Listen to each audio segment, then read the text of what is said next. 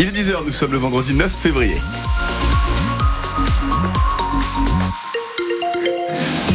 Et les infos, c'est avec Julien Prouvoyeur. Bonjour Julien. Bonjour Bastien, bonjour à tous. Et après un mois d'attente, le gouvernement est enfin en complet. Gabriel Attal a fini par euh, nommer hier soir la deuxième moitié de son gouvernement.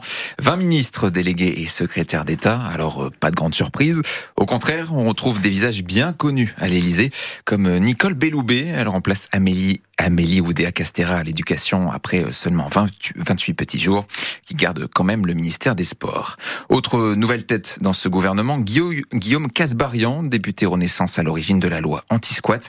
Il est nommé au logement ou encore Frédéric Valtou, l'ancien président de la Fédération hospitalière, nouveau ministre délégué à la santé.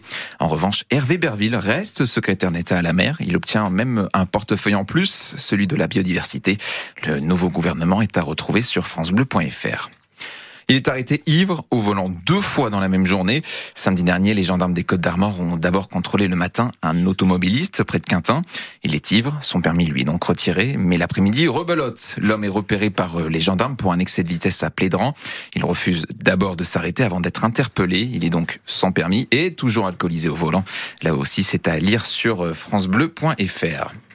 Les politiques aux petits soins avec nos agriculteurs, surtout après les manifestations des dernières semaines. Hier, des députés lyotes ont rencontré des agriculteurs dans le Nord-Morbihan. Dans le Finistère, c'est le président de région qui a enfilé les bottes. Loïc Chéné-Girard était chez un éleveur installé près de Brest. Deux affiches surprises en quart de finale de la Coupe de France. Surprise puisque deux clubs amateurs se hissent en quart.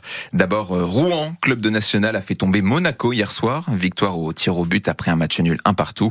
Les Rouennais affronteront euh, Valenciennes. Autre club le Puy-en-Velay, pensionnaire de National 2. Ils affronteront nos Rouges et Noirs. Les matchs se joueront les 27, 28 et 29 février prochains.